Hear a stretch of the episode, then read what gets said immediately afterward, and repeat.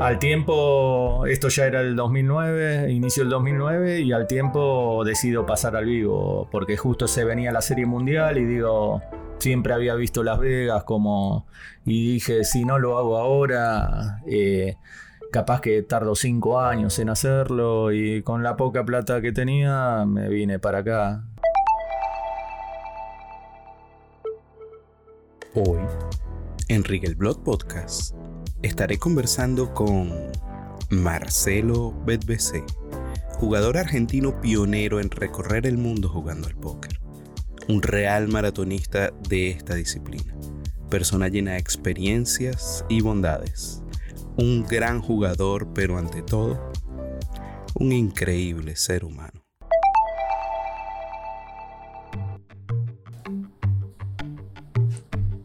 Ajá. Y este podcast llega a ti gracias a mi club de póker Pokerianos Poker Club en la aplicación PP Poker. Una aplicación que te permite jugar desde el celular, desde la tablet o la computadora. Si aún no te has suscrito en mi club, te dejo abajo un link para que bajes la aplicación y seguramente más tarde nos veremos en las mesas. Si eres como yo, que te gusta más escuchar que leer, hay una aplicación que a mí me cambió la vida y se llama Audible. Es una aplicación de audiolibros que hoy está regalando dos libros cuando descargas la aplicación. Te voy a dejar abajo el link en la leyenda de este podcast para que aproveches la promoción. Ah, y ahora sí, comencemos con el podcast. Marcelo Betbc de verdad que un honor estar aquí esta noche invadiendo tu habitación en el río en temporada de Serie Mundial para poder tener esta conversación para Rigel Blood Podcast. Brother, bienvenido. El placer es mío. Ya hace muchos años que nos conocemos y bueno, sabes que lo que necesites siempre puedes contar conmigo.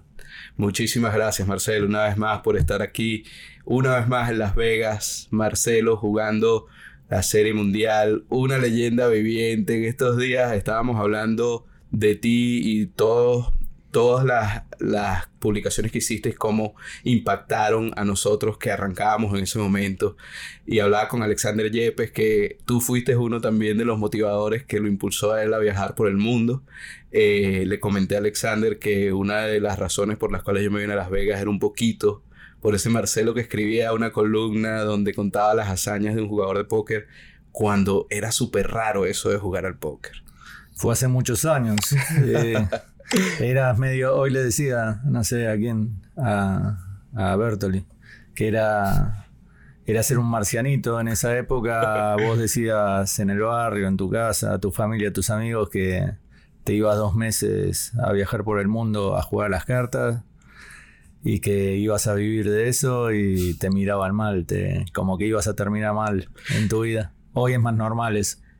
Y, sigue siendo raro, pero definitivamente en aquel momento era súper raro. Eh, estamos hablando de qué año cuando tú no comenzaste a jugar póker, pero ya cuando empiezas a viajar, ¿qué año era? 2009. 2009, estamos hablando de hace 10 años. El póker ha evolucionado una barbaridad. Y un poquito para conocer ese Marcelo, eh, porque algo curioso pasó que te lo comentaba fuera de los micrófonos, y es que después de que sale el podcast con Alex Yepes, eh, la gente empezó a preguntar, ¿y dónde está la columna de Marcelo? Queremos leer la columna de Marcelo. Un poquito para que eh, los que no lo saben conozcan a ese, a ese Marcelo que tiene unos orígenes bastante interesantes de competencia que ya nos vas a contar, pero un poquito cómo es la historia del Marcelo aún antes de póker. Bueno, eh, un pibe de clase media tirando para abajo que tuvo que trabajar desde chico. Se murió mi papá cuando tenía 12 años. Eh, tuve que empezar a, a buscarme la vida desde temprano, aparte de seguir con el estudio, que hice el secundario en el Hipólito Vieites en Argentina. Y bueno, después intenté un poquito la facultad, pero trabajar y facultad es muy difícil, era muy difícil, por lo menos para mí era imposible. Y bueno, y fue dedicarme al trabajo y mi pasión era seguir a Racing a todos lados. Eh. Era el fútbol. Sí, eran otras épocas eh, más líricas del fútbol que, empezamos con un grupo de amigos a ir a todos lados y formamos los Racing Stone, que, que después creció. Yo fui uno de los eh, de las caras visibles durante 10 años hasta el 2001. eh, Como barra de los Racing. Sí, era un- pero un- eh, en Racing había- hubo tres barras, había tres barras juntas. eh, la nuestra era la más eh, buena, entre comillas. Hacíamos cosas por el club, fletábamos micros para que la familia pueda viajar a, a seguir al equipo. Eh, o sea, éramos bastante queridos dentro de la tribuna, lo que me permitió después eh, eh, tomar unas tierras y hacer un predio inferiores, eh, juntando colaboración de los socios, fuera de lo que era el club que estaba en crisis. O sea, un trabajo de hormiguita sí, con... que hoy existe es el predio Tita Matiusi. Que, Aún existe Sí, esa... y, y son, son 11 hectáreas en el centro de Avellaneda, que cuando empezamos era un terreno baldío y lo tomamos de, de prepo. Eh, y bueno, y hoy es, es un capital enorme para el club. Y bueno, por, por lo menos eh, la pasión se vio reflejado en poder dejar, eh, poner el granito de arena en dejar algo. Después me voy a vivir a Brasil, eh, a empezar una vida nueva y porque no me estaban saliendo las cosas en Argentina, todo esto, el póker no existía y, y bueno, y un día por suerte, bueno, después trabajé en Europa de camarero, limpiando barcos, en Italia recolectando uvas, eh, bueno, trabajos de, de todo, de todo tipo, Todo muchas horas y muy sacrificados. Y bueno, y un día apareció el póker y bueno, ahí cambió rotundamente. Apareció el póker cuando estabas en Brasil. Sí, eh, yo bueno, primero tuve un barcito en Salvador Bahía, eh, ahí estuve cuatro años, después con dos amigos construimos una posada en, cerca de Fortaleza, en el norte de Brasil, y ahí cuando había inaugurado la posada, al año de haberlo inaugurado, viene un amigo, un hermano de la vida, y que había empezado a jugar por internet a- Ah, al póker, y me dijo, tengo la solución para tu vida. Eh, la Morsa, eh, Mariano Graciarena. Sabía lo que decía. Sí, yo no le creí en ese momento Ah, tú hasta, no le creíste. hasta el día de hoy me lo recrimina él. Eh, yo decía, no, pero te deben hacer trampa. En ese momento internet se usaba solamente para los mails, ¿no? Mm, no ¿Cómo ibas a jugar por plata contra otra persona en el otro lado del mundo y que alguien no te meta la mano ahí? Claro, Eh, era raro. Era muy raro.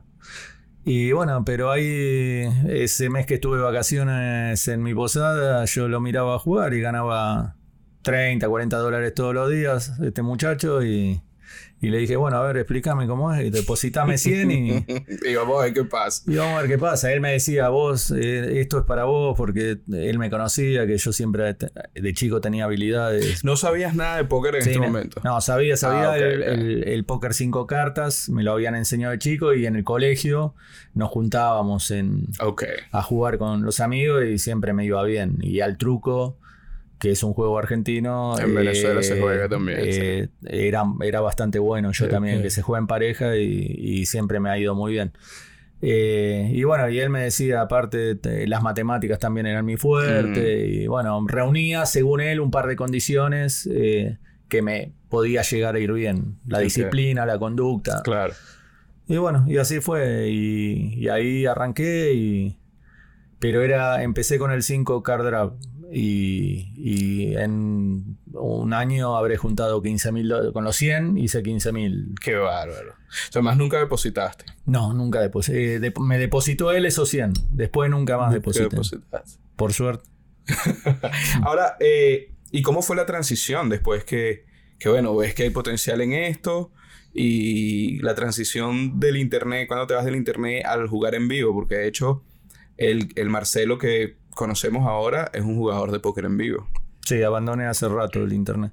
Eh, primero tuve que hacer la transición de pasar del 5 Del k 5 al Texas, Texas Hold'em, Hold'em. porque yo veía que la plata grande estaba era ganador absoluto en el 5 k pero había podías ganar un máximo, no no había plata en serio ahí. Y pensé que siendo ganador en esa modalidad iba a pasar a la otra y iba a seguir siendo ganador y no, en un mes habré perdido más de la mitad de los 15.000 que Wow. había hecho. Jugando Jugaba, sí. Texas Hold'em. Pensando que, que iba a ser fácil pasar de una modalidad a la otra. Bueno, ahí frené, me puse a estudiar la poca bibliografía que había en ese momento. Encontré un libro, el único libro en español que lo había escrito Juan Zubiri, eh, La senda del ganador, Que, explicaba lo básico, pero el ABC bien hecho. Y bueno, y ahí me di cuenta que yo estaba abriendo manos que no tenía que abrir, eh, haciendo cosas que, que, no, no, estaban para ese momento eh, en el póker. Y, y bueno, y me abrí un poco la cabeza ese libro, le mandé un mail de felicitándolo y lo invité a la posada a cambio de, clases de póker, que venga con la familia y justo él se tenía que ir de vacaciones, ahí vino con la familia, estuvo 20 días. Así se vino a la posada, hicieron el intercambio. Hacía todo el día de playa, yo todo el servicio gratuito y, y después a la noche nos quedábamos jugando por internet. Él jugaba, yo le preguntaba y... Qué bueno. O sea, la posada fue como la cantera, la cuna de Marcelo ahí. Donde nace el jugador de póker como tal. No, ya había nacido porque con el 5 card ya había nacido. Yo, de última hubiese vuelto al 5 card y, ¿Cuánto tiempo jugaste? ¿Jugaste un año de 5 Un año habré jugado. Trabajando en la posada y en las horas libres. No es que le dedicaba al 100%. Bueno, y ahí cuando Juan se vuelve a Argentina y comienzo a implementar todo lo que había aprendido con él y, se dio Empezaron vuelta. Los resultados. Empezaron los resultados. Al tiempo, esto ya era el 2009, inicio del 2009, y al tiempo decido pasar al vivo, porque justo se venía la Serie Mundial y digo, siempre había visto Las Vegas como, y dije, si no lo hago ahora, eh, capaz que tardo cinco años en hacerlo y con la poca plata que tenía me vine para acá. Eh, a jugar la Serie Mundial. A jugar la Serie Mundial. O sea que cuando viniste la primera vez no eras un jugador experimentado en vivo. No, no, no, no. Había jugado 20 días en Argentina para probarme si podía ganar en, eh, que, que, en clubes porque no existían el póker en los casinos. Eh, a la noche solamente en Tugurios y había ganado claramente eh, en esos 20 días. Pero era jugar contra, contra gente que no sabía lo que hacía. Eh, y era muy fácil ganar. Pero bueno, venir a Las Vegas era un reto y era un viaje de, de 10 días que se transformó en 3 meses porque, bueno, eh, empecé jugando, no, ni siquiera traje el dinero para jugar el main event, lo junté acá en esos seis días que me quedaba. Jugando 1-2 en el Planet Hollywood. Haciendo de a, de a 30, 40 horas por sesión y, así llegué a los 10 mil dólares. Y entras y haces el buy de la serie mundial, primera serie mundial de, y, y me quedo, eh, Hago el buy-in, eh, poner en ese momento no sé si había día 1A, B y C, o sea, 1A y B solamente creo que había. Y lo hago eh, faltando 8 horas para el 1B. O sea, junté la plata ahí, me quedaron 700 dólares en el bolsillo y puse los 10 mil. Eh, fue el único shot así claro, fue, claro, en otro momento en mi vida, porque después me manejé muy prolijo. El que escucha esto dice, este vive, se la gambleó y, la y vive ahora gambleándola y soy todo lo contrario a eso. Pero no sé, eh, pensé que era el momento, dije, bueno, si no lo hago ahora, capaz que no lo hago nunca más y, y bueno, y me animé, quedé afuera el día 2 no, no entré en cobros y bueno, y ahí me puse a jugar de nuevo, volví al Planet. En cuanto con los 700 dólares Con los 700, cargué los 300 máximo que se jugaba el 1-2 y ahí empecé. Gané, me fui a 1200, 1500, me fui a dormir un rato, volví y llegó el día del pasaje, de que me tenía que volver. Y lo, lo, cambié y me quedé dos meses y medio y... Te quedaste dos meses y medio con lo que pudiste hacer después de esos 700 dólares. Sí, ahí tendría 1800 y terminé el viaje con 17000. Recuperé eh, los 10000 del main event y me fui con 7000, 8000, no recuerdo bien, pero me fui con, con un dinero que era. Bueno, era importante. Era 8000 de ganancia, ponele, aparte de haber jugado el main event. Eh, y ahí me demostré que, bueno, dije, bueno, si logré ganar en Las Vegas, que era la meca del póker y donde había empezado todo esto, eh, puedo ir a cualquier lugar y trabajar de esto. Y ahí empecé a organizar mi vida, a, ver cómo dejaba la posada, con un amigo para que me la maneje y yo viajar hacía viaje de dos meses, volvía 15 días, otros tres meses de viaje y así. O sea, en ese momento dices, definitivamente que hay dinero, yo tengo potencial y esto es lo que quiero hacer por el resto de mi vida, o lo veías como algo, no sé qué va a pasar, algo medio, vamos a tirar este shot aquí y dedicarle algún tiempo al póker. ¿Cómo veías el, lo que te esperaba, el paso siguiente después de ese viaje a hacer mundial en Las Vegas? No, yo lo veía como que, era lo que yo quería hacer por el resto de la vida y me gustaba mucho hacerlo y el dinero que ganaba era mucho más que en cualquier otro trabajo y aparte era mucho menos sacrificado que todos los trabajos que había tenido, a pesar que le dedicaba muchas horas porque jugaba a niveles bajos y para obtener buenas ganancias tenía que meter mucho volumen de horas pero, pero me gustaba mucho. O sea, capaz que jugaba 15 horas, dormía 4 y ya tenía ganas de volver a jugar. era eh, apasionado. Cualquier, era el mejor programa del día, era ese, y aparte eh, me sentía que era ganador, o sea, y me lo demostraba día a día, y era bastante prolijo, y, y bueno, y cada viaje que hacía me, iba, me empezó a ir bien, fui subiendo de nivel, me echaba más torneos con cash. Eh, porque en ese momento todavía yo no tenía claro que iba a ser profesional de cash. Eh, yo pensé que podía, porque en ese momento tuve algunos resultados buenos en torneos. O sea, hacía las dos cosas. Capaz que iba a, una iba a Costa Rica, al lab de Costa Rica, jugaba el evento principal y después jugaba cash. O sea, si me iba mal en el torneo, siempre terminaba recuperando en cash lo que, lo que no había podido cobrar en el torneo y si me iba bien, capaz que me iba bien en las dos cosas. En Punta del Este, bueno, fui a varios lugares de Sudamérica. Cuando sales de esta serie mundial aquí en Las Vegas, ¿cuál fue el siguiente paso? ¿Te fuiste a Argentina a jugar o ya de una vez comenzaste una gira? A Punta del Este. Fuiste a Punta del Este. Eh, Punta del Este, ese momento, el Conrad, se jugaba en el Conrad y era un lugar donde en verano eh, hice una temporada todo el verano en Punta del Este, que me fue muy bien. Después los lab que había en Punta del Este, fui a Costa Rica. En el 2009, ya en el 2009 me acuerdo que fui a Costa Rica, eh, a Playa Conchal era, un evento grande de Poker Star.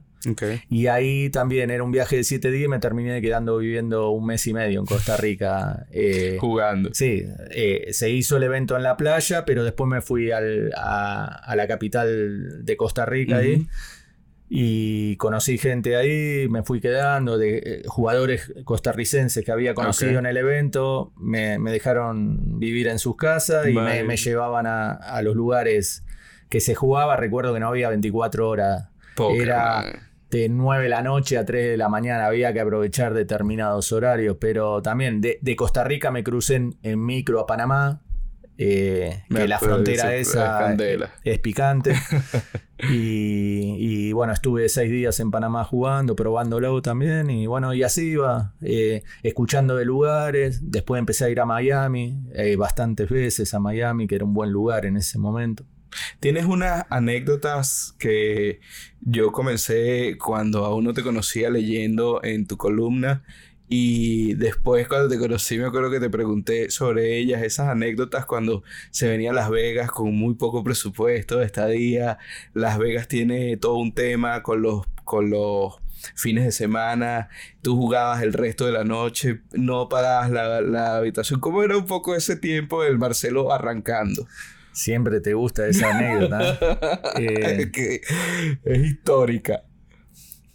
El tema es que yo escribía todo, lo bueno, lo malo. Eh, eh, uno venía, por lo menos yo no tenía todavía la banca atrás como para darme gustos o... Quedarte en el río y, Las Vegas. A ver, para si uno viene a la Serie Mundial, ¿qué es lo recomendable? Alojate en el río. Si bien es un hotel que, que ya no tan nuevo, hay hoteles más cómodos, pero la comodidad de bajar y tener la serie mundial ahí al lado o en, los breaks de escena, poder subir a la habitación, estar relajado, claro. o no tener que hacer las filas enormes para para tomarte el Uber, para ir a tu hotel. Todo eso influye y es parte de, de, de, si vos querés hacer las cosas bien, te conviene. Bueno, pero en ese momento no había plata para eso. Y bueno, había un hotel y se llamaba Imperial Palace en ese momento, en el strip, que era el más barato. Ya no existe. Ya, ahora se llama el, Link. El Link. ahora es el Link. Eh, cambió de nombre varias veces en todos estos años. Eh, yo he ido muchos años ahí. Es más, eh, conocía, me, hice conocido ahí de ir, de ir, porque yo hacía la serie mundial entera, desde el primero de junio hasta el último día de serie mundial. Y no, acá La Vega lo que tiene que viernes y sábado, capaz que te sale, esos dos días te sale lo que te sale toda la semana. Sí y a veces más. Si, si es fiesta, eh, si es feriado, te sale más. Correcto. Para los que nos escuchan y nos ven, tú puedes pagar una habitación, por decir un ejemplo, 60 dólares un martes y la misma habitación te puede costar 250, te puede costar 250 dólares o más un viernes. Sí, y un sábado también. Y un viernes y sábado, exactamente. Entonces, bueno, tenía que... vamos a esos números, ponele que fuese hoy el inicio 250 por 2, 500. Eh, yo jugaba 1-2 con caja de 300. Y era una caja y media, casi dos cajas era que yo ya tenía en el bolsillo si podía ahorrarme, evitar pagar eso. La plata que no gastás eh, vale lo mismo que la plata que ganás. Es correcto. Ahora, eh, sí, el que. ahí vienen las críticas, ¿no? Mira que busca que. Y bueno, había que hacerlo, no me sobraba nada. Ya, y aparte, sabes qué lindo ya arrancar con dos cajas, es como que te diesen dos. Bueno, había que programarse, que el jueves había que dormir bien, abundante. El viernes a la hora, a última hora de salida, o sea, hacer el check-in lo más tarde, el check-out lo más tarde posible, y ahí arrancaba a las 12, una del mediodía. Hacía hasta la, ponele 24 horas, que para mí era normal. 24 horas de sesión. Sí, ya estábamos a la una de la tarde del sábado. Quedaba. ya, quedaba te la primera noche. 24 horas más quedaban. 24. Bueno, ahí. Me acuerdo que, hacía un break a las 7 de la tarde, había un torneo en el César Palace. Ok. Y entonces ahí ese break me servía para despejarme un poco. Bueno, iba a comer entre entre tema y tema se hacía en las 7 de la tarde, jugaba el torneo, que era como despejarme un poco la cabeza, salir de la sesión de cash, terminaba el torneo, si iba bien a las 3 de la mañana, si iba mal a la 1 de la mañana, y ahí volví a la última sesión, pero ya eh, con el objetivo de, irme a dormir a la 1 de la tarde y me había ahorrado los dos días. Eran épocas duras esas, porque aparte había que ganar haciendo todo eso, que se complicaba más porque obviamente que uno no juega el mismo nivel de póker en la hora 30 que en la hora 4. Y ahora que traes eso a la mesa, Marcelo es conocido eh, como jugador de póker, como uno de los, digamos, maratonistas del póker. Es una de las personas, de hecho, es la persona que yo personalmente conozco que más horas mete a una sesión. Eh, ya me estás diciendo que metías sesiones de 24, descansabas un rato y podías meter otras 24 horas de juego. ¿Cuál es la sesión más larga que Marcelo recuerda hoy por hoy. Por, hoy? Pasaron muchos años, era en el 2009, era más joven que ahora y tenía más aguante, pero eh, hay un, eh, se escribió una nota, creo que fue en Pokerlogia, 60 horas rumbo al main event, se titulaba. Capaz que está un poco exagerada, eh, la escribí yo, ¿no? Ok. Yo creo que fueron 60 horas, pero viste, con tantas horas uno pierde. Eh, pero 60 54. Es que fue el día que logré llegar a los 10 mil dólares para ah, ese fue el día que reuniste el dinero. Es que eh, estaba obligado ese día a seguir jugando porque mi objetivo era anotarme al main event y no tenía el dinero para hacerlo. Entonces subía, pero llegué a tener 6 mil o 7 mil dólares en uno o dos arriba de la mesa. Porque yo tenía, cuando empecé la sesión, 4 mil. Eh, pero tengo alguna foto guardada por ahí. Yo recuerdo esa foto, una pirámide de fichas, un montón de fichas ahí. Em, ¿Cómo se mantiene un jugador de el nivel de Marcelo al pasar los años ¿Cómo ve el póker y cómo se mantiene competitivo para hoy por hoy estar a tope y seguir viviendo el póker? Porque entiendo que el póker en 10 años ha mutado muchas veces. No es el mismo póker que jugaste seguramente en la primera serie mundial a la que jugaste aquí. ¿Cómo has visto ese cambio y qué has hecho? ¿Cuál es la fórmula para mantenerte? Yo divido el póker en cash y en torneos. Eh, yo, mi trabajo eh, es jugar mesas de cash. los torneos juego algunos por año, sobre todo el main event, que es el gusto que me doy todos los años. Y bueno, eh, y es el torneo que, que en, el, en el día 1 eh, más se asemeja a jugar cash. o sea, un jugador de claro, por los niveles, por, la estructura, la mejor estructura en un torneo en el mundo que hay. Pero sí, el póker fue cambiando. No, obviamente que, hay que ayornarse, hay que estudiar. Eh, yo aprendo mucho eh, en todos estos años. Me he hecho de un grupo de amigos eh, con el cual muchas veces viajamos juntos, que también son profesionales. Debatir manos, comentarlas, las manos de ellos, las mías, las de otro en un viaje de póker no solamente jugás al póker, sino que aprendés. Eh, si te rodeas de gente que, que puedas compartir, pueda compartir experiencias. Y bueno, yo obviamente fui subiendo de nivel. Eh, he llegado a jugar 25-50 en su momento acá en el Velayo en un viaje. He jugado 12-24, lo que sería 12-24 en Macao. Eh, bueno, 6-12, 2-5.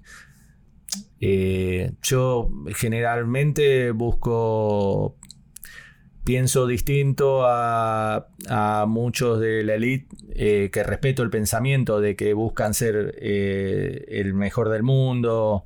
Yo hoy en el póker busco ganar dinero eh, y poder seguir, viviendo de esto y, cada día tener un poquito más de dinero para cuando esto se acabe poder hacer algún emprendimiento o lo que yo quiera o no hacer nada.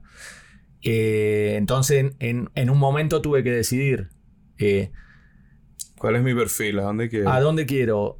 Seguir apuntando a las mesas más altas, donde me estreso, donde, donde cada vez está más complicado, donde cada, hay que medirse contra, contra casi todos buenos y, solo uno malo.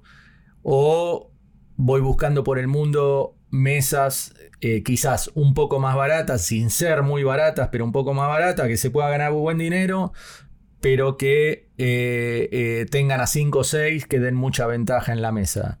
Y elegí eh, esto último. No, lo volvería a elegir. Totalmente de acuerdo, claro. vivo mucho más tranquilo así.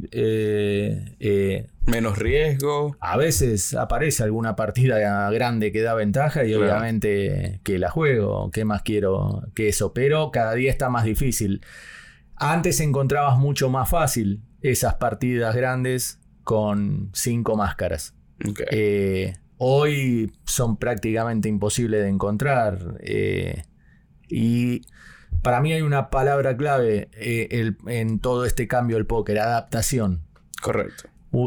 y más en 10 años de carrera. Si uno es inteligente eh, y sabe adaptarse a cada situación, eh, tiene más posibilidades de que le vaya bien. Obviamente que tenés que jugar bien, tenés que tomar decisiones correctas, ser prolijo, la conducta, eh, hacer las cosas bien, pero antes no importaba tanto la adaptación y hoy para mí es clave. He visto cracks jugar las mesas que juego yo.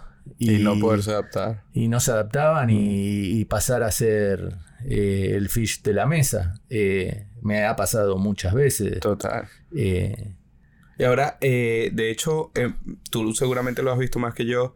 Yo he visto personas que han empezado en el mundo del póker con una muy buena proyección, bastante motivados, con buenos conocimientos, buenas rutinas de, de estudio y aprenden, digamos, a ser ganador. Pero el póker no es estacionario, no, no significa que si tú eres ganador este mes vas a ser ganador el próximo mes. Es lo que tú hablas de adaptación. Creo que la parte rígida de esa gente que no se ha podido adaptar los lleva finalmente a tener que salir de la competencia. Porque ya no es lo mismo que hace 10 años eh, jugar al póker, obviamente. Está mucho más avanzado, mucha más información, muchos otros software de, de ayudas que te ayudan a estudiar y a entender el juego. Entonces no es la misma estrategia a la que se utilizaba en la, la primera serie mundial que viniste aquí. Justamente tengo, yo tengo muy buena relación con Damián Salas, con, con Cacho Korn, y con Damián estaba hablando el otro día que nos acordábamos, porque prácticamente empezamos a jugar juntos en la misma época, íbamos a los mismos lugares en Buenos Aires a jugar. Y qué poca gente ha sobrevivido de aquellos que habíamos empezado. Eh, Inclusive de los buenos, apuesto. Que eran muy buenos en su momento. El tema es que si vos te quedás, el tren pasa y no te podés subir más. Cuando te querés acordar, conozco muchos casos que ya no juegan más y no porque han dejado el póker, sino que el póker los dejó a ellos. Está bueno eso. Sí, ya se les pasó el autobús de, de la oportunidad. No se pudieron adaptar y quedan O se, con- se confiaron también. Eh, Muchos se confían. De hecho, eh, lo comentaba hoy con un amigo aquí en el río eh, que yo recuerdo haberme sentado al inicio de, de mi carrera como jugador, que no era tan serio como jugador, y recuerdo haberme sentado conociendo dos o tres conceptos y haber aplastado una mesa en póker en línea. Era, y, y niveles altos. O sea, estoy hablando de jugar tal vez uno o dos con dos o tres conceptos y, y se notaba la superioridad. Hoy por hoy es muy, muy, muy difícil llegar ahí, tanto en línea como en vivo. ¿Tú has visto esa evolución del póker? ¿Cómo se sintió cuando llegaron o cuando llega esa camada de muchachos jóvenes que venían del internet y ahora saltan al póker en vivo?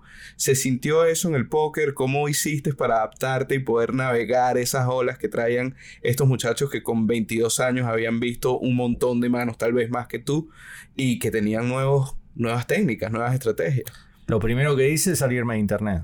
No voy, Claro. a, no voy a dar ventaja Total. y no voy a jugar un lu- donde no hay ventaja. Eh, eh, y de- el primer avance se notó, en, creo, se notó online. Sí. Después tardó un poco, tardaron porque es- es- tienen una zona de confort online que Están ganando ahí. están ganando ahí, ¿para qué van a venir al vivo? Que Claro. es todo mucho más lento y todo. Y después les cuesta mucho igual la adaptación al vivo. No, no cualquiera de los buenos buenos de internet pasa al vivo y, y- Y sale ganando y sale ganando tarde, y lo que gana eh, online. Eh, entonces, por ahora no fue tan preocupante. Eh, sí, van a los niveles altos. Por eso también la elección de buscar niveles intermedios, quizás meter más volumen de horas para equiparar y tener la misma ganancia que si jugases un nivel alto. Y ahí evitas a muchos de todos esos. Hay que estar buscándole siempre la vuelta, no es solamente agarrar las cartas y jugar la sí. mano. Hay un antes, un después, un durante, el fuera de la mesa, el cómo te manejas en la vida, el- tus gastos, ser prolijo. El jugador, para mí, es mi manera de pensar, el jugador de póker es un todo. No solamente. Ojalá eh, uno fuese crack y tuviese las líneas de pensamiento de niveles superior y todo. El tema que también a veces tenés esas líneas de pensamiento de crack y lo aplicás donde no lo tenés que aplicar y, Y te no como funciona. una papa. Claro, tienes que saber dónde Por eso, aplicarlo. adaptación. ¿entendés? Adaptación es la palabra. Eh, en una carrera como la de Marcelo, ¿te acuerdas cuántos países has visitado? No, pero muchos. ¿no? ¿Te atreves a dar un número? Más o menos. Yepes dijo 40. Ajá. Yepes tiene más que yo, seguro. Eh, no sé. Tú has repetido más países. Yo repito, que- es que a donde encuentro un buen lugar, repito. Ahí, claro. eh, ponele 20. Serán. 20. Porque Marcelo eh, es conocido en el mundo del póker como esa persona que se atrevía a ir a donde nadie había ido todavía, descubriste sitios interesantes, recuerdo eh, tu, tu columna hablando de Macao, yo ni siquiera sabía que Macao existía para aquel momento, y llega Marcelo y ya habla de Macao. ¿Qué te, qué te motivaba a tomar la iniciativa y salir de esa zona de confort? Veo, por lo que veo, tú has sido un tipo que cada vez que se siente, eh, digamos que puede conseguir algo eh, productivo en otras en, otras latitudes se atreve, compra un ticket de avión y vamos, o hace un, todo un research, una búsqueda, una investigación antes de ir. Eh, investigación siempre hay. Macao fui solo, nadie se animó a acompañarme. De los que viajaban conmigo era muy lejos, arriesgado, había que llevar mucha plata, caro. Hice una investigación con Cacho Con, que era el único argentino que había ido. Ah, Porque él, él tiene familia allá. Ok. Y, bueno, y me dijo los pros, los contras. Me acuerdo que nos, nos juntamos a cenar en un restaurante de Palermo un día que le pedí por favor que necesitaba esos datos. Y bueno, y estaba, me acuerdo que había ido a Italia primero y, sin saber si me iba a animar. Y, un día dije, no, si, como el día del main event del 2009, si no lo hago ahora, se me va a pasar. Y yo había escuchado muchas historias y que había mucha plata dando vuelta y que había mucha ventaja. Y por suerte eh, lo hice eh, porque habrá durado tres o cuatro años e-, ese lugar y después ya se emparejó todo. Y bueno, y, y, gracias a que fui esa vez y me animé, después arrastré a los pibes que van conmigo y a todos les ha ido bien, a la mayoría por lo menos. nos hemos traído bastante dinero de esas tierras, aparte que da gusto ganarles porque te tratan muy mal. eh, eh, sos visitante, visitante y te la hacen parir. No eres bien. No, eres, no sos bien recibido, los taxis no te paran.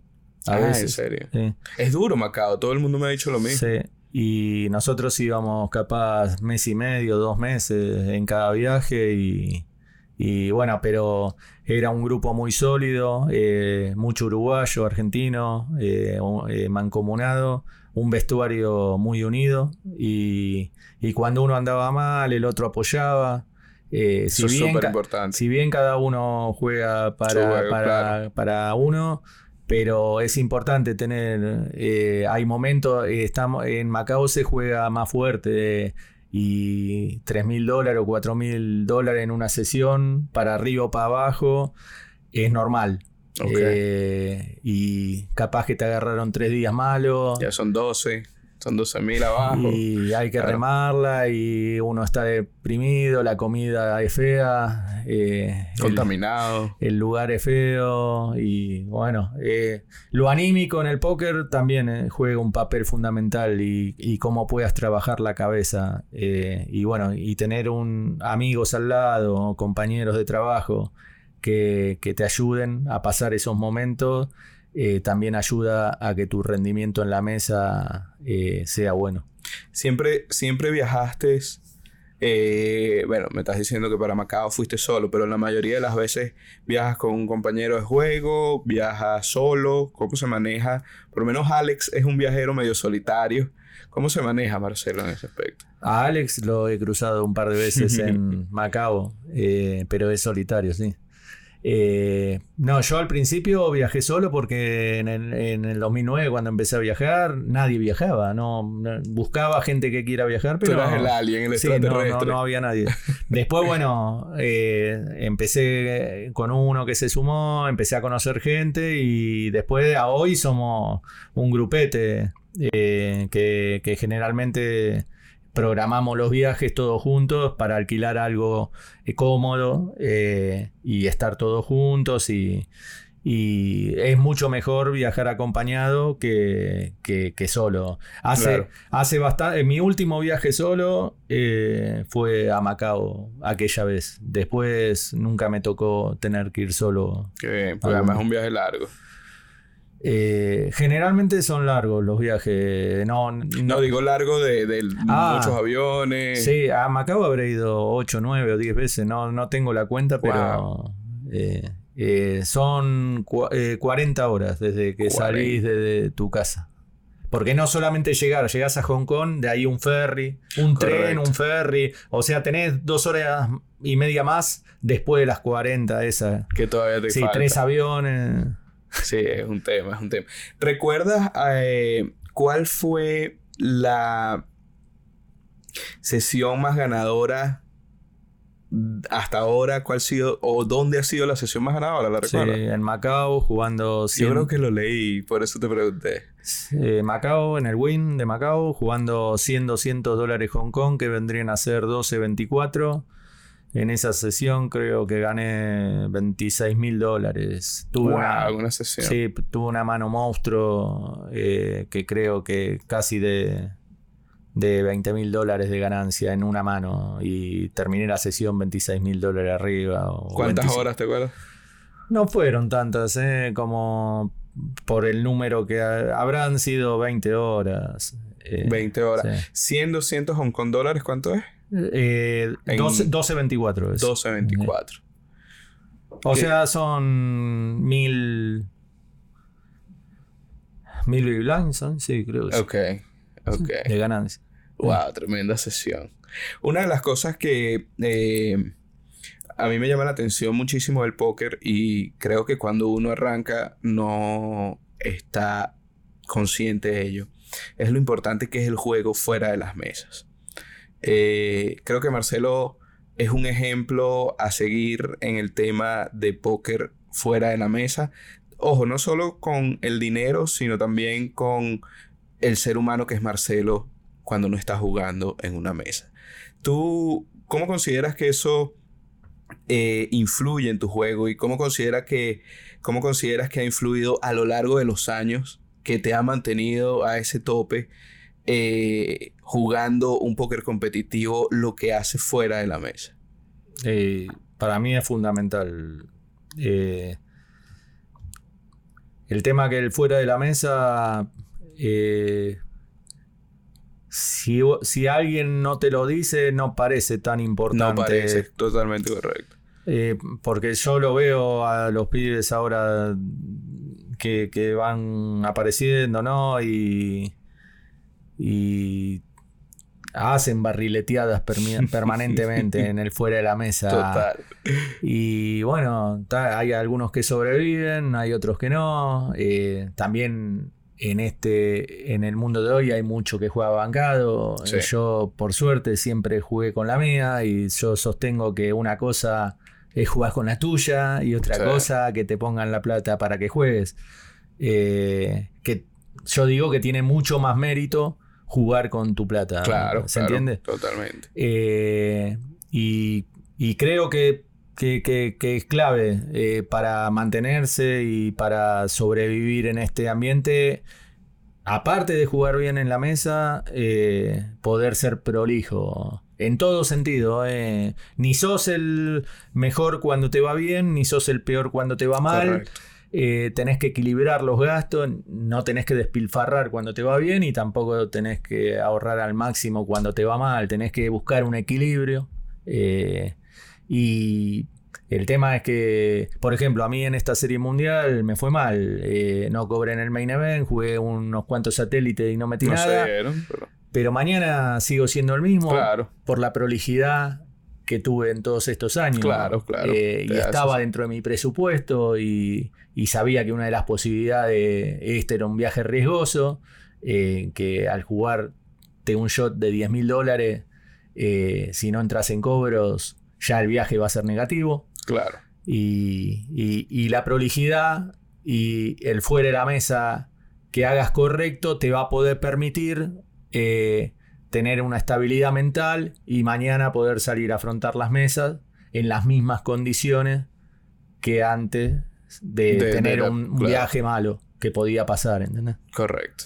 Sí, sí, entiendo perfectamente. Una de las cosas que eh, llama la atención cuando Marcelo, hablamos de Marcelo BetBC, es la cantidad de horas que juega Marcelo en un año. ¿Cuál es el promedio de Marcelo en cantidad de horas en una mesa de cash game en un año? Aproximado. Eh, yo llevo todo con programa. Eh, 2.000 horas es mi objetivo. Eh, cuando empieza el año, mi objetivo es 2.000 horas. A veces se logra, a veces no. Pero si no lo logro, hmm. difícil que baje de 1.700. Eh, y a veces la he pasado las 2.000 horas. Pero... ¿Cuál fue el año que más, o cuántas horas metiste el año que más metiste? El tema es que, que en el programa eh, uno se me, se me venció, eh, los de aquella lo tengo ahí guardado. Las Estoy, se- primeras versiones. estoy seguro que aquel Marcelo 2500 horas porque no paraba. Yo hacía el viaje, llegaba a Buenos Aires y seguía jugando. Ok. Eh, ahora yo paro, yo hago un viaje de mes y medio, quizás un mes de descanso. Dos meses, un mes y medio de descanso, porque ya mi cabeza y el físico ya no da para... Y aparte que no tengo la necesidad. Claro, esa es, esa Eh, es una motivación Eh, importante. claro, antes necesitaba. No había opción. No había opción, había que hacerlo. Ahora me puedo dar ese. Y si quiero estar tres meses sin jugar, porque la verdad que después de tantos años estoy un poco saturado. Claro. Eh, de lo sigo eligiendo, pero. Pero necesito a veces más tiempo de descanso para poder volver a arrancar bien. Lo que sí, en los viajes no trato de no parar. Cuando me pongo una Ya meta pusiste y lo hago, sí. Bueno, de hecho, esa era la otra pregunta que te iba a hacer. Si hablamos de 10 años, vamos a hacer promedios de números eh, así, abuelo. Si hablamos de 10 años metiendo 2.000 horas, estamos hablando de 20.000 horas de póker, que es bastante, no solo para el póker, para cualquier cosa que uno haga 20.000 horas, es un número bastante representativo. ¿Cómo se mantiene la motivación de Marcelo? ¿Cómo llega esa motivación? ¿Cómo sigue empujando? ¿Cómo sigue estudiando? ¿Cómo sigue discutiendo manos? ¿Cómo sigue viajando para jugar al póker eh, después de, alcanzar? Porque como tú bien dices, en algún momento fue la necesidad, la opción que escogí. Hoy por hoy, ¿de dónde, de dónde sacas esa motivación? Eh, acordándome de mis orígenes y de todos los sacrificios que tuve que hacer y todos los trabajos de mierda que tuve. Eh, entonces, como no quiero volver a eso, eh, cuando flaqueo un poco y no encuentro motivación, digo, bueno, vamos a acordarnos de lo difícil que era todo antes El lavabarcos y... y no, no, no mariconear ahora y seguir metiéndolo porque no sabemos cuánto más va a durar esto y todo lo que uno pueda juntar eh, va a servir para, para el día de mañana poder estar más cómodo. Eh, hoy el mundo se maneja con dinero. Eh, uno, si bien el dinero no hace la felicidad, a veces el dinero puede comprar cosas que te van a dar comodidad, felicidad y, y también la idea es dejar a los tuyos que tengan una, una, una posibilidad mejor a la que tuviste vos Claro. de chico. Eh, y bueno, es esa la motivación. Realmente la, yo la, el único momento de adrenalina que tengo en el año es este, cuando vengo a las... Mm. Por eso hace 11 años que vengo, porque realmente yo sé que, que mis horas de vuelo eh, dan ventaja en claro, torneo, porque van juego, va- en algún momento pago, si bien puedo llegar a hacer todo relativamente correcto, eh, los profesionales que juegan 2.000 torneos al año eh, van a estar un escalón arriba, como Claro. yo voy a estar un escalón arriba de ellos si nos sentamos a a jugar, jugar cash, por las horas de vuelo y la experiencia de cada uno.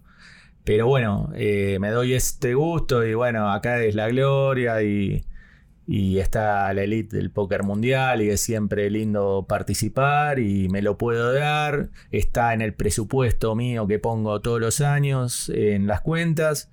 Y bueno, y también sé que si se alinean los planetas alguna vez se puede, Se se, se puede arrimar a algo importante. Y, eh, pero por eso antes yo venía y jugaba capaz 10, 12 eventos en, en las Mm, épocas anteriores. Y ahora solo vengo a- al main event, tiro a un par de lance en los satélites, que, que creo que, que son, hay bastante ventaja.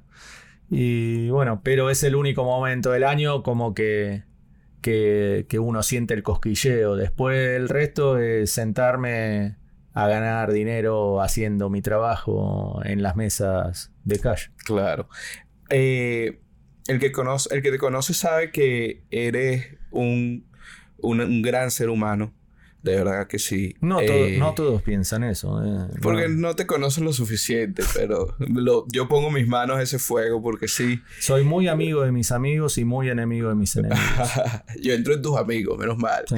Este, cuando, digamos, Marcelo es muy calculador, muy bien organizado, pero todos como que tenemos algo de esto que te voy a preguntar y es, ¿a qué le temes, Marcelo? ¿Qué, ¿Qué, te da miedo hoy por hoy como ser humano? Fuera del póker, fuera en las mesas, ¿hay algo que tú digas, ah, esto lo tengo siempre presente ahí, es un temor? A la traición de un amigo.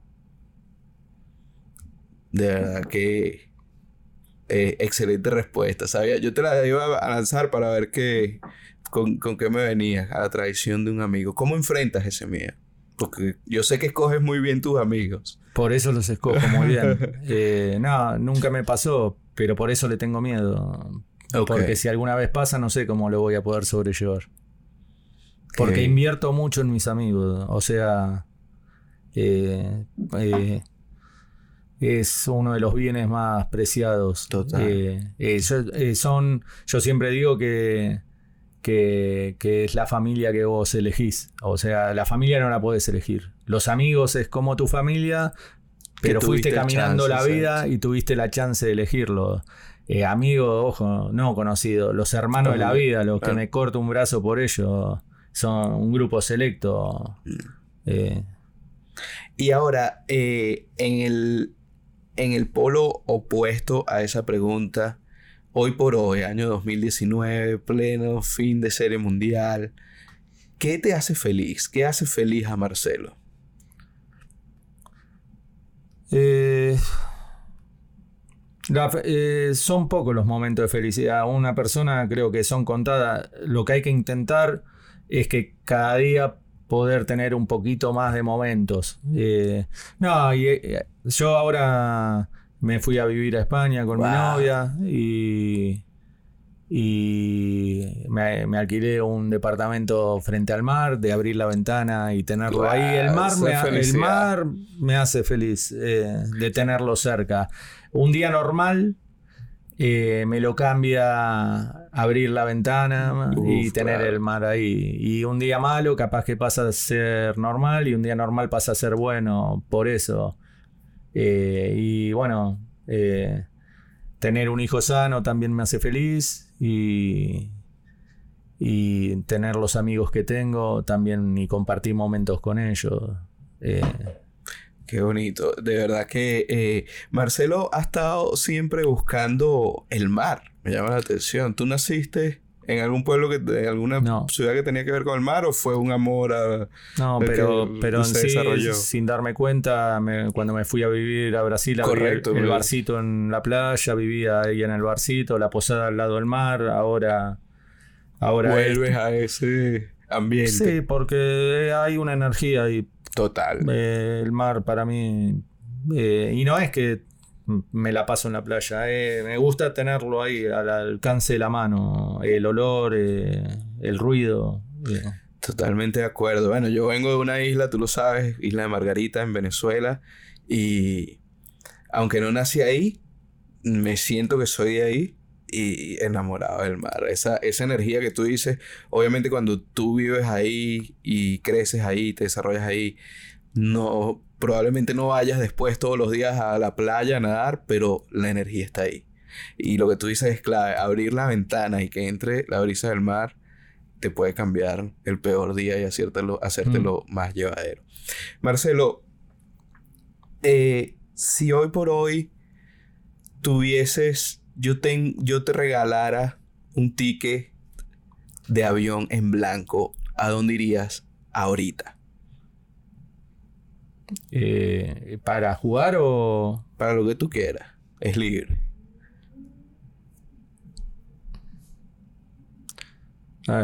es raro. Paso. Pasa, no, déjamelo ahí. Déjame el, el ticket del portador.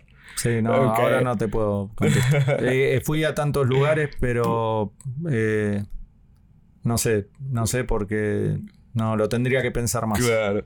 Ok, bueno, yo voy a guardar el ticket, tú me dices. Si hoy por hoy tuvieses al Marcelo de 18 años enfrente de ti y tuvieses un minuto para hablarle a ese Marcelo con solo 18 años, ¿qué le dirías? ¿Qué consejo? ¿Qué, qué, ¿Cuáles serían tus palabras a ese Marcelo muchacho? Mm, que hubiese encontrado el póker un poco antes. Eh, ya me agarró de grande. Pero bueno, eh, era difícil de encontrarlo en ese momento. Así que... No, no. a veces soy muy impulsivo y muy arrebatado, muy sanguíneo cuando... Cuando siento que alguien me hace mal. Eh, y sé que no está bien, pero soy así. O sea, ahí me ciego y soy cavernícola. eh, o sea, le dirías que fuese más relajado en ese Sí, porque eso te trae muchos problemas. Eh, pero bueno, eh, también es de donde uno, como uno creció, en el ambiente que creció y, y bueno, pero... No, igual, no, no, no. Creo que volvería a, elegir la personalidad que tengo y lo frontal que soy, porque me gusta ser así. Si bien en el mundo de hoy choca un poco eso, eh, pero yo me enorgullezco de ser así. El que me quiere sabe que viene lo bueno, o lo malo, pero que, no soy hipócrita y que voy a ir de frente. Eh, sí, no, no tendría demasiadas cosas, salvo eso. Yo algo que valoro muchísimo de mi amistad contigo es justamente lo sincero. Eh, cuando las cosas están mal, Rigel, esto, esta es mi opinión sobre algo, malo, bueno, X, esta es mi opinión. Si te gusta, tómala, aprovechala lo más que puedas, me las has dado un montón de veces y, y me ha ayudado. Prefiero eso a una persona que siempre, no, todo está bien, eso es una belleza. No, no es una belleza. A mí no me gusta. Y ese es el Marcelo. Eso, eso de verdad que es algo que yo aprecio muchísimo de tu amistad y de las amistades, que es auténtico. Y como tú lo dices, el que le guste, bienvenido. Y el que no le guste, somos un montón de gente sobre la faz de la tierra para, para que busque otros amigos. De verdad que te lo digo aquí, seguramente te lo he dicho antes, pero es algo que de nuestra amistad aprecio muchísimo. Es la sinceridad, la autenticidad de mira, si no me gusta, no me gusta y te lo voy a decir. Y lo dices de la mejor manera. Yo lo, eh, a lo mejor no todo el mundo lo toma así, pero lo dices de la manera de que te lo estoy diciendo porque te quiero y porque quiero que aproveches de alguna otra de algún otro punto de vista. Eso, eso es admirable. No todo el mundo tiene esa disposición. Es más fácil decir las cosas que la gente quiere escuchar. Es que esto es como en el póker, que fue cambiando el póker. Y bueno, la, la vida fue también cambiando. En mm. mi época, cuando yo era joven, eh, yo ya tengo 51 años, eh, era más, más normal decirse las cosas. Ah, era más sincero la cosa. Sí, todo el mundo era así. Era difícil encontrar eh, lo común de hoy que, que, por los costados, por atrás. todo era más frontal y todo era mucho más fácil. yo creo que la manera es esa. No sé, puedo estar equivocado o no, pero bueno, eh, cuando no me gusta algo, te lo voy a decir y es mejor que guardárselo. Totalmente de acuerdo. Ahora, eh, acabas de decir que tienes 51 años, una carrera exitosísima de póker, muchas historias que contar. Hoy por hoy, ¿cuál es el sueño de Marcelo? Algo que esté ahí, que, wow, este es bueno, lo que pasó hace tres días, eh, que no haber quedado fuera de la, del mm, main event y, ganar la, brazalete. Un brazalete no, porque ya no juego eventos. O sea, tiene que ser ese brazalete. Son 7000 jugadores, es casi imposible, pero bueno, eh, mientras pueda, vamos a estar acá a seguir intentándolo. Total, eh, los sueños están para. Para buscarlos. Para buscarlos. Eh, en sí, desde que empecé a jugar al póker, la serie mundial siempre fue mi sueño. ¿Cómo se ve Marcelo eh, en 10 años? ¿Sigue jugando el póker mientras que las cosas se estén dando? ¿Tiene otros proyectos? Y no sé, eh, vamos a ver cómo responde el cuerpo eh, y la mente. Y no, proyectos así fuera del póker no tengo. Eh, no da tiempo. No me da tiempo. demasiado volumen de, oro. Claro. Eh, pero no, calculo que en algún momento dejaré. Eh, calculo que dejaré cuando vea que, que ya me cuesta ganar. Mm. cuando se termine de emparejar todo. pero... Queda mucho. Sí, quizás vaya bajando el ritmo. Claro. Y ya no me, No no me proponga meter 2000 horas y diga, bueno, vamos por mil nada más, más relajado, a lugares que me gusten un poco más. eh, pero te- hoy te lo digo, pero con mi personalidad, después en 10 años me vas a ver y, y eso que me dijiste de que ibas a bajar y capaz que voy a seguir jugando Todavía 2000 el cuerpo re- responde, así que metí 2500 este año. Yo te conozco, yo te conozco. Marcelo, de verdad que ha sido un honor, más que un placer, un honor tenerte aquí. Lo, lo he dicho en varios episodios de este podcast. Para mí, la temporada de Serie Mundial es la temporada de ver los amigos. Eh, Marcelo, obviamente, es uno de ellos y siempre que me dice ya voy para allá, este, estoy pendiente de que nos veamos y disfrutar al menos un ratico en que entre, entre torneo y mesas de cash nos deje. Este año se volvió a cumplir. Agradecido con el, con el universo de darnos otra oportunidad de estar juntos aquí en Las Vegas y sé que quedan muchos viajes por hacer y muchas experiencias que compartir. Muchísimas gracias por estar en este episodio del podcast. Bueno, a vos te agradezco, siempre es un placer eh, compartir un rato con vos. De verdad, muchísimas gracias. Te voy a hacer unas preguntas que son cortas. Este, ¿qué prefieres esto o esto? Para dejar cerrar este podcast y dejar un poquito del Marcelo persona, Marcelo fuera de las mesas, ahí para que la gente lo conozca más. No son complicadas, no son comprometedoras, pero son cosas que a lo mejor la gente eh, les gusta saber con esa gente que sigue. Eh, Marcelo, ¿qué prefiere? ¿Facebook, Twitter o Instagram? Eh, tengo las tres cosas, pero no prefiero ninguna. Para mí son nocivas. Entro lo menos posible. Por eso prácticamente ni publico. Ok, ¿Salado o dulce? Salado, ¿Carne o vegetariano? carne, ¿Series o películas? series, ¿Playa o montaña? playa. Está clarísimo que playa. Brother, de verdad para mí un verdadero honor haberte tenido aquí. Espero que ustedes que nos están viendo en el canal de YouTube y nos están escuchando en el canal de Ricky Blog Podcast, ya sea en Spotify, en Apple Podcast, en Google Podcast, en cualquier plataforma que este, que este podcast eh, se sube, lo hayan disfrutado tanto como yo. Te dejo el, el micrófono si quieres compartir alguna de tus redes sociales, aunque ya dijiste que no las usas mucho.